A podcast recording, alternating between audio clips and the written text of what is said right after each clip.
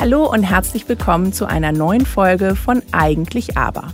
Ich bin Ariane Filwock, Coach und Trainerin und spreche in meiner Podcast-Reihe Eigentlich Aber über die inneren und äußeren Widersprüche, denen wir in unserem Alltag begegnen. Für mehr Informationen über Eigentlich Aber lade ich euch ein, die Folge 0 zu hören. Eigentlich gefällt es mir nicht, was ich da geschenkt bekommen habe, aber ich bringe es nicht übers Herz, das zu sagen. Oder auch, eigentlich habe ich doch ganz klar gesagt, dass ich solche Staubfänger nicht mehr geschenkt haben möchte. Aber prompt habe ich schon wieder einen bekommen. Und eigentlich freue ich mich über jedes Geschenk. Aber wenn es geht, sollte es nichts zum Essen oder nichts zum Dekorieren sein, da bin ich schon etwas eigen. Oder nichts zum Anziehen, mein Schrank ist zu voll. Oder auf gar keinen Fall ein Kochbuch. Oder auch in einem fast schon wehleidig flehenden Ton, bitte keine Geschenke. Das ist dann das größte Dilemma für den Schenkenden. Die Einladung zum Geburtstag, die eigentlich mit einem Geschenk verbunden ist, aber die absolute Unlust, etwas zu schenken, weil man genau weiß, dass der Beschenkte sich gar nicht richtig freuen kann. In dieser Folge, die ich dank eines inneren Widerspruchs einer Zuhörerin mache, geht es rund um das Thema Geschenke. Ach, und da gibt es eine ganze Menge an Widersprüchen, äußere und innere. Ich fange mit dem meiner Impulsgeberin an. Sie hat eine Pflanze geschenkt bekommen, die ihr einfach nicht gefällt. Sie hat es weder übers Herz gebracht zu sagen, dass sie die überhaupt nicht mag, noch kann sie sie eingehen lassen, da sie die Natur viel zu sehr liebt. Und wie als wolle diese Pflanze ihre neue Besitzerin nie mehr verlassen, geht sie auch einfach nicht ein. Sie ist so robust, dass auch eine Woche Durststrecke ihr nichts anhaben kann. Dann kenne ich aber auch andere Fälle, da sind die Beschenkten wie offene Bücher und für einen halbwegs sensiblen Menschen ist es ganz offensichtlich, dass der oder die Beschenkte wirklich nichts mit dem Präsent anfangen kann. Oder es ist schlicht die falsche Farbe, das falsche Design oder der falsche Geschmack. Und dann lässt sich das auch relativ schnell klären. Das Geschenk wird umgetauscht und fertig. Kein Konflikt, kein Widerspruch, alle sind glücklich. Also zumindest, wenn der Schenkende kein Problem damit hat, dass er nicht ganz den Geschmack des Beschenkten getroffen hat. Aber was machen wir mit den geschenken, wo jemand wirklich freudestrahlend sein schön verpacktes Paket übergibt? Wo der Schenkende sich gar nicht wieder einkriegt über sein großartiges Geschenk? Ihm oder ihr seine Euphorie zu nehmen, das schafft nicht jeder. Okay, aber denken wir das ganze Thema doch mal weiter. Was ist nun wichtiger? Die Wahrheit über das Geschenk zu sagen, wie es einem gefällt, auch auf die Gefahr hin, dass der Schenkende enttäuscht ist? Denkt mal drüber nach. Wie steht ihr dazu? Um Gottes Willen, bloß keine Geschenke. Ja, um Gottes Willen, dann müsste ich mich ja freuen. Aber ich habe schon viele Menschen getroffen, okay, meist jenseits der 70, die so denken. Ich hab doch schon alles, ich brauche doch nichts. Dann gibt es auch diejenigen, die Schenken bzw. Geschenke unglaublich wichtig finden, aber kaum einen Spielraum lassen in der Vorstellung ihrer Geschenke. Und wenn wir diesen Gedanken jetzt mal weiterdenken, wie flexibel sind diese Menschen denn sonst so in ihrem Leben? Lassen Sie sich gerne überraschen? Die Frage muss besser lauten, können Sie sich überraschen lassen? Ich kenne jemanden, der gibt wie fast ein Neurotiker aus einem Woody Allen-Film eine genaue Anweisung, wie ein Überraschungsszenario für eine Party zum Beispiel abzulaufen hat. Da stellt man sich die Frage, ob es noch Sinn hat, überhaupt eine Überraschung zu machen. Mich überraschen zu lassen bedeutet schon ein gewisses Maß an Flexibilität. Wenn ich mich auf genau ein Szenario festlege, bleibt gar kein Spielraum für Alternativen. Bei meiner Coachingarbeit benutze ich gerne das Bild des Navigationssystems, wenn ich mit Klienten arbeite, die ziellos im Leben sind. Interessanterweise ist es dann aber so, sobald die sich ein Ziel ausgemalt haben, sollen sie loslassen und darauf vertrauen, dass sich der Weg finden wird, ganz von selbst. Oder eben wie beim Navigationssystem, das den richtigen Weg findet. Das Loslassen fällt uns Menschen aber oftmals sehr schwer. Ich möchte die Überraschung, aber die Überraschung soll so und so aussehen. Ich möchte keine Geschenke, aber komisch ist es schon, wenn die Gäste ohne Geschenke kommen. Ich schenke so gerne, aber mache ich damit mir eine Freude oder dem Beschenkten? Desto mehr ich so darüber rede, umso mehr wird mir klar, was für ein Konfliktpotenzial hinter dem Thema Geschenke steckt. Mich hat zum Beispiel auch immer kolossal aufgeregt, wenn Verwandte einfach irgendwelche Geschenke für unsere Kinder gekauft haben, die wahlweise nicht gepasst haben oder schon dreimal vorhanden waren. Dabei war die Intention doch absolut gut, auch wenn gut gemeint ja nicht immer gut gemacht ist. Was ist zum Beispiel, wenn man ein Geschenk von einem sehr nahen Menschen kriegt, das wirklich überhaupt nicht gefällt? So wenig gefällt, dass der Beschenkte sich fragt, ob der Schenkende ihn wirklich so wenig kenne. Ach ja, was es auch noch gibt, Geschenke, die man selbst gemacht hat, finden irgendwann zu einem zurück. Original verpackt. Und nein, es handelt sich dabei nicht um ein Versehen, sondern mit voller Absicht. Du kannst das Windlicht doch viel besser gebrauchen als ich. Natürlich muss der Schenkende hinter dem stehen, was er verschenkt. Aber ist es beim Akt des Gebens nicht angebracht, sich um die Bedürfnisse des Empfängers zu kümmern? Heißt es nicht, eine Freude machen? Ich werde bestimmt einen Podcast zum Thema Weihnachten machen. Die Hochkonjunktur des Themas Geschenke. Und sicherlich auch die Hochzeit des Stresses. Wie schade, denn schenken und beschenkt werden kann doch so schön sein.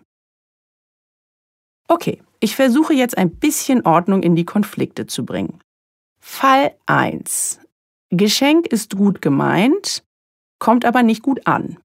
Der Empfänger schafft nicht zu sagen, dass das Geschenk nicht gefällt, weil er die Gefühle des anderen nicht verletzen möchte. Fall 2. Der Geber scheut keine Kosten und Mühen und liegt komplett neben dem Geschmack des Beschenkten. In diesem Fall hält der Empfänger zwar möglicherweise den Mund, aber ist enttäuscht darüber, dass der Schenkende ihn so wenig kennt. Fall 2b, der Geber schenkt einfach stumpf das Falsche und geht einfach davon aus, dass das Geschenk schon gut ankommen wird, verunsichert den Beschenkten möglicherweise nicht so lange, weil er oder sie sich nur wundert, warum er so ein wenig passendes Geschenk bekommt.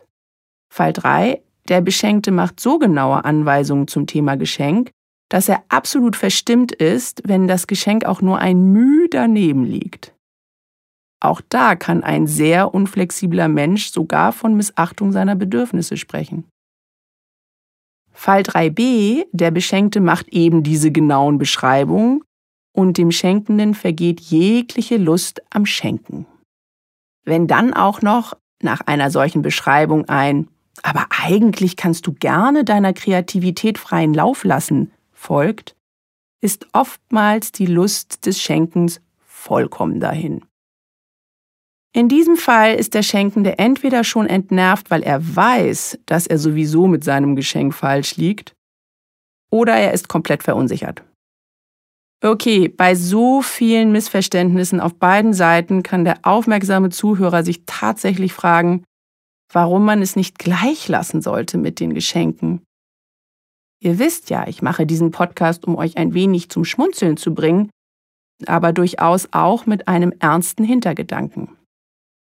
Ich möchte, dass ihr das eine oder andere, womit ihr Widersprüche habt oder wo euch euer Partner, Freund oder Freundin oder ein anderer Mensch, der euch wichtig ist, beschäftigt, im Verhalten reflektiert.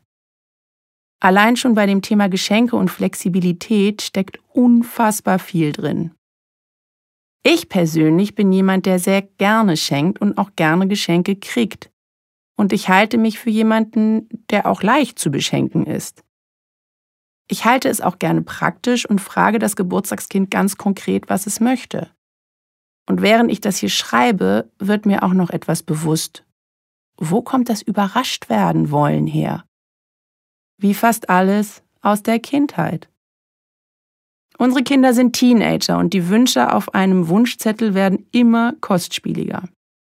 Ich bitte meine Kinder tatsächlich immer noch, mir einen Wunschzettel zu machen, um eine Auswahl zu haben und einiges davon schenken zu können. Meistens ist mit zunehmendem Alter jedes einzelne Geschenk so überzogen teuer, dass ich gar keine andere Chance habe, denke ich, als genau zu fragen, welches Objekt dieser bescheidenen Auswahl Ihnen am meisten Freude machen würde. Wenn nur noch eines auf dem Wunschzettel steht als Hauptgeschenk, wird es mit der Überraschung ganz schwierig. Ich sage auch heute noch, dass ich mich freue wie ein kleines Kind, wenn ich ganz viele Kleinigkeiten aufmachen kann. Letztendlich glänzen die Augen wie bei Kindern, die in den Geburtstagsraum kommen und einen bunten Tisch sehen. Mit dieser Erkenntnis wird mir vollkommen klar, warum doch noch so viele Menschen sagen, eigentlich möchte ich gar nichts, aber du kannst mich überraschen. Gib mir nochmal das Gefühl aus meiner Kindheit, wo es sich um mich gedreht hat, wo ich einen Tag lang die Hauptperson war. Möglicherweise war es aber auch genau das Gegenteil. Schon in der Kindheit haben Geburtstage keine große Rolle gespielt oder die Enttäuschung des Kindes, das jetzt erwachsen ist, war zu groß. Dann möchte ich mich als Erwachsener damit auch nicht unbedingt beschäftigen. Ich persönlich hatte das Glück, dass meine Mutter mir immer einen tollen Geburtstag als Kind gemacht hat. Und ich erinnere mich nicht an bestimmte Geschenke, aber an einen bunten Gabentisch, an leuchtende Kerzen, viele Blumen, obwohl ich im Winter Geburtstag habe. Die Motivation, die viele Menschen hinter dem Thema Geschenke haben, ist, zeige mir, dass du dir für mich Mühe gibst. Zeige mir, dass du dich damit beschäftigst, was mir Freude macht. Zeige mir, dass ich für dich wichtig bin. Das ist ein absolut nachvollziehbarer Wunsch. Die Antwort darauf kann dann aber auch heißen, öffne dich für das, was ich für dich mache. Schätze die Mühe, die ich mir für dich gebe. Und um den vorhin zitierten Fällen nochmal ein bisschen mehr Würze zu geben, liebe Schenkende, wer steht im Mittelpunkt bei dem Akt des Schenkens? Der Gebende oder der Nehmende? Darauf muss ich jetzt keine Antwort geben, oder? Und um bei dem Thema Kindheit zu bleiben, wenn ein Kind freudestrahlend dahergelaufen kommt mit einem Bild oder einem gebastelten Kunstwerk, dann reagieren wir als Eltern hoffentlich in erster Reaktion auch nicht mit einem Das ist ja eine hässliche Farbe oder Das steht ja schief. Nein, wir freuen uns, dass die Kinder sich Mühe gegeben haben mit diesem Geschenk. Ich denke, für heute habe ich genug Denkanstöße zum Thema Geschenke gegeben. Dieses Thema ist mir ja geschickt worden und ich habe auch später noch einen konkreten Lösungsvorschlag für das ungebetene Geschenk. Aber ich hoffe, ich habe, sofern es auch andere Hörerinnen und Hörer gibt, die sich über das Thema Geschenke häufig Gedanken machen, einen anderen Blickwinkel aufgespannt. Wie so oft geht es gar nicht um das vordergründige Thema. Es geht nicht um die Geschenke, es geht darum, was für eine Absicht ich als Schenkende habe und wie ich mich als Empfänger verhalte. Ich bin tatsächlich ein bisschen demütig am Ende dieser Folge, denn ich bin meinen Eltern sehr dankbar. Sie haben mir tolle Geburtstage beschert. Da gibt es kein Defizit. Zum einen mache ich da, denke ich, auch einen ganz guten Job bei meinen Kindern. Und ich würde auch über mich behaupten, dass ich es schenkenden Menschen einfach mache, mir eine Freude zu machen. Ich bin flexibel bei diesem Thema und das wünsche ich euch auch. Ich kann mich an viele Geschenke erinnern, wo ich zu Beginn beim Auspacken nicht ganz sicher war, ob mir das Geschenk wirklich gefällt weil ungewohnt. Und dann ist es mit der Zeit zu einem Lieblingsstück geworden. Das hat nicht immer geklappt, aber sehr häufig. Und keine Sorge, dies ist keine Aufforderung, selbstlos alles hinzunehmen an Präsenten, die man so kriegt.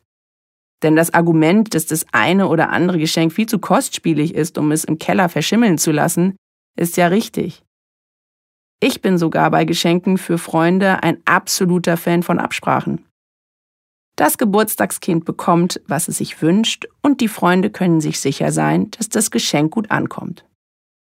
Gut, der Kindergeburtstag-Überraschungseffekt ist nicht da, aber ich denke, damit kommen viele von uns klar. Zumindest ist das die Erfahrung, die ich mit den meisten Menschen in meinem Umfeld mache. So, und was macht jetzt meine Zuhörerin mit dem Thema, wie bringe ich die Pflanze um die Ecke? Sie hat eher eine direkte Art und sagt, was ihr gefällt und was ihr nicht gefällt. Nun ist diese Pflanze aber nun mal bei ihr hängen geblieben. Sie kann es nicht mit ansehen, wenn eine Pflanze eingeht. Es gehört zu ihren Grundwerten, unsere Umwelt zu schützen. Vielleicht ist es ja eine Lösung, diese Pflanze in einer hinteren Ecke im Garten hinter einem Busch einzupflanzen. Dann geht die Pflanze nicht ein, hoffentlich, sie ist dann ja im Beet und sie wird nicht gesehen. Denn unsere Zuhörerin findet diese Pflanze einfach hässlich. Kein Dilemma mehr da. Ihr habt jetzt eine Aufgabe. Fragt euch, ob ihr für oder gegen Geschenke seid. Fragt euch weiter, wie die Lieben um euch es damit halten. Und zu guter Letzt, sollte sich ein Widerspruch auftun, denkt an Fall 1 bis 4. Dann macht es echt Sinn, einen Konsens mit euch selbst zu finden bzw. eurem Partner zu bitten, einen zu finden. Schenken hat mit Freude zu tun und die ist bekanntlich gesund. Und ich freue mich auf euch in der Welt von eigentlich aber. In diesem Sinne, habt Spaß, bis zum nächsten Mal, eure Ariane.